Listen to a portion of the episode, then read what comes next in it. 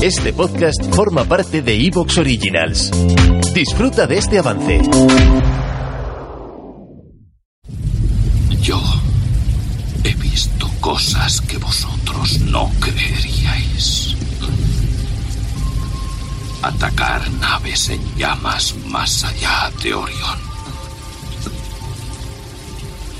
He visto rayos de brillar en la oscuridad cerca de la puerta de Tannhausen.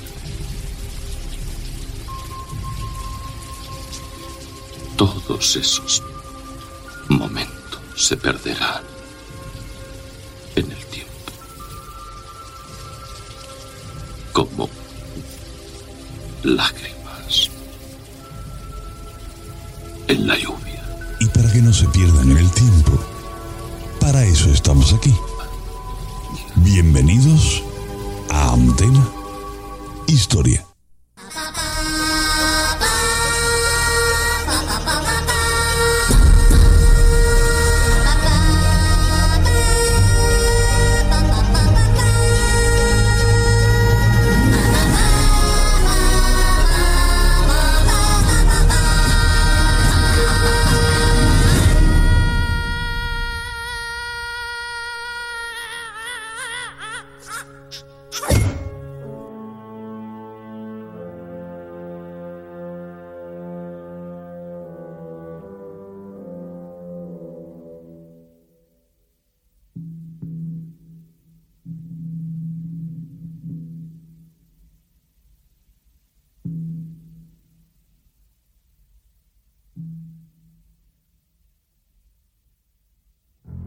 Hola de nuevo, soy Álvaro García Alfancine y estoy aquí de nuevo en la cartelera Antena Historia para hablaros de una película que en este caso no es tanto historia como leyenda, pero que bueno, eh, entronca con la historia y hay cosas en las que ponemos un pie en la historia y otro pie en la leyenda y en el mito, mm, pero que no deja de formar parte de la cultura popular, sobre todo de los ingleses, puesto que vamos a hablar de Excalibur.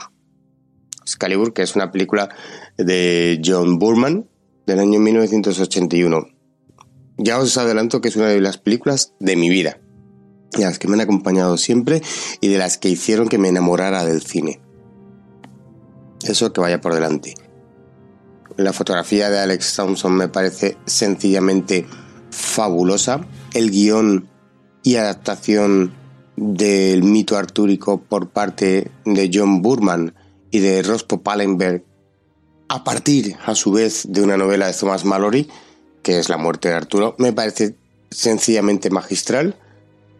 Y, la música, aparte del Carmina Burana, que yo creo que inevitablemente se asoció a esta película y ya no se ha vuelto a disociar por el resto de los tiempos y yo creo que no, que no lo hará porque mm, quien, quien, quien escuche Carmina Burana y tenga un vago o mínimo conocimiento de esta película, no podrá escucharla sin eh, automáticamente evocar al rey Arturo cabalgando con los caballeros de la mesa cuadrada. Así es que la mesa redonda, la mesa redonda, acabo de decir de la mesa cuadrada. Me acabo de ir de golpe a, la, a los Monty Python, luego los comentaré, luego hablaré de ellos.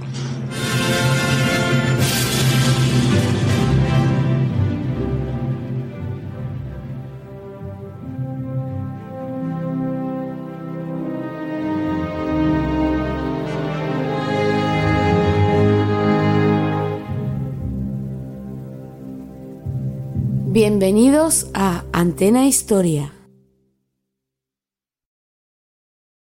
Aquí vemos al rey Arturo, que es Nigel Terry, que es probablemente quizás el que más desapercibido pasa de todos los actores o de los principales, teniendo en cuenta que se va a medir por un lado con Helen Mirren, que está sencillamente gloriosa y espectacular, como siempre, en cada película en la que participa, pero en esta en concreto esta que rompe el molde, o sea, es increíble. Luego está Nicholas Clay, que hará de Lanzarote, Patrick Stewart, que será el rey Leo de Grands, y un debutante, un actor que aparecerá por primera vez en el cine en esta película, interpretando a Sir Gawain.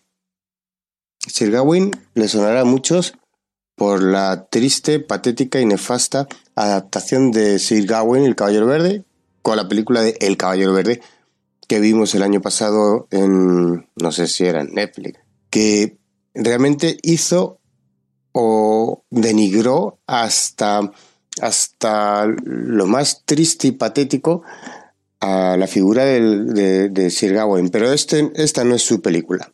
Y de hecho ya os hablaremos adelante del propio Sir Gawain aquí, eh, comentando sus hazañas dentro de Excalibur. Y más adelante probablemente me atreva a comentar el Caballero Verde, para hacer justicia.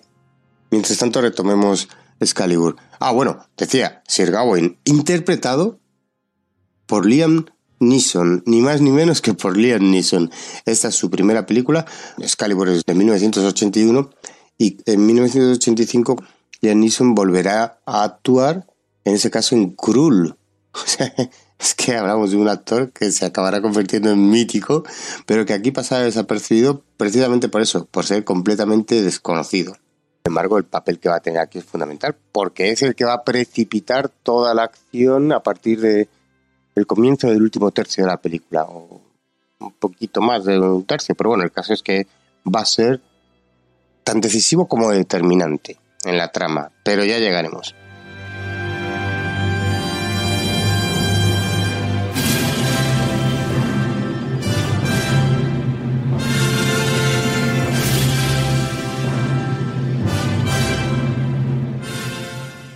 Os decía que Excalibur es una de esas, una de las películas de mi vida. Os digo que es una de esas películas que te enamoran del cine. Así de fácil.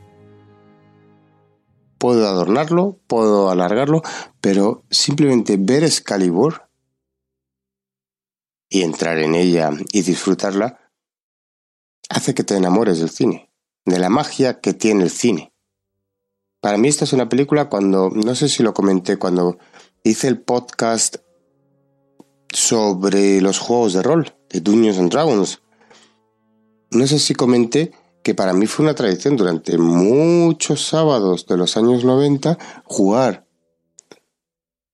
la partida de rol, que empezábamos a las 4 de la tarde y a lo mejor lo normal solía ser terminarla en torno a las 11 o las 12 de la noche había veces que se prolongaba más, pero el caso es que yo cuando regresaba a mi casa, lo normal es que me pusieran la televisión Excalibur porque me fascinaba y porque era, desde mi punto de vista, lo mejor que había, incluso para mí, mejor que Conan el Bárbaro, dentro de todo el género o el subgénero de espada y hechicería y de este tipo de literatura fantástica llevada al cine o de cine fantástico. Para mí era lo mejor. Esto significa Excalibur para mí. Por eso digo, me ha acompañado toda la vida.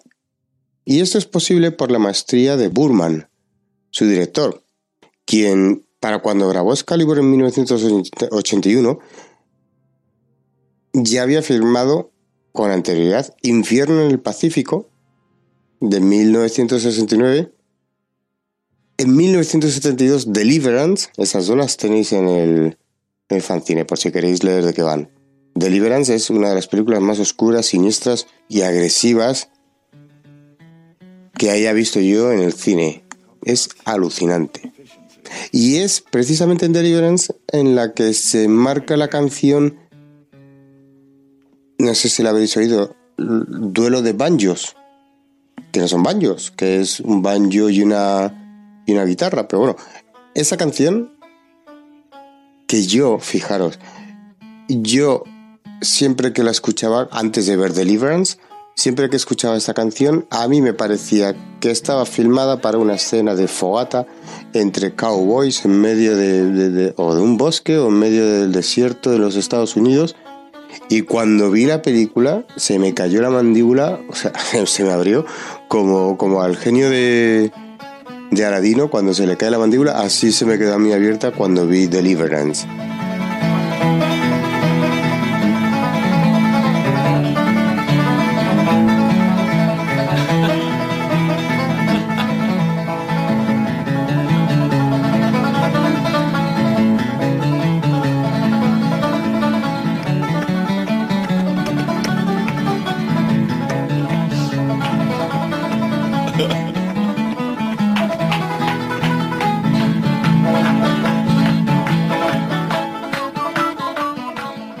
De hecho, sobre Deliverance y sobre El Señor de los Anillos de Ralph Bakshi, del que hablaré en esta película, en Excalibur, sobre Deliverance y sobre El Señor de los Anillos, hablé yo en su día, a principios o mediados tal vez de los 90, con Carlos Pumares. Ojo, eh, cuando él estaba ya en Radio Voz, después del antenicidio y todo eso, cuando se cargaron Antena 3 y Antena 3 Radio, que le quitaron las emisoras y se las dieron a la cadena SER, así, porque yo lo valgo, pues hubo una diáspora entre los diferentes periodistas de Antena 3 Radio, que era la número uno, la, la radio número uno en aquellos tiempos, y dentro de esa diáspora hubo periodistas que acabaron en Radio Voz. Y en Radio Voz acabó Carlos Pumari. Bueno, pues ahí tenía un, programa de cine, se llama Polvo de Estrellas, de madrugada, que yo escuchaba. ¿Te está gustando lo que escuchas? Este podcast forma parte de Evox Originals y puedes escucharlo completo y gratis desde la aplicación de Evox. Instálala desde tu store y suscríbete a él para no perderte ningún episodio.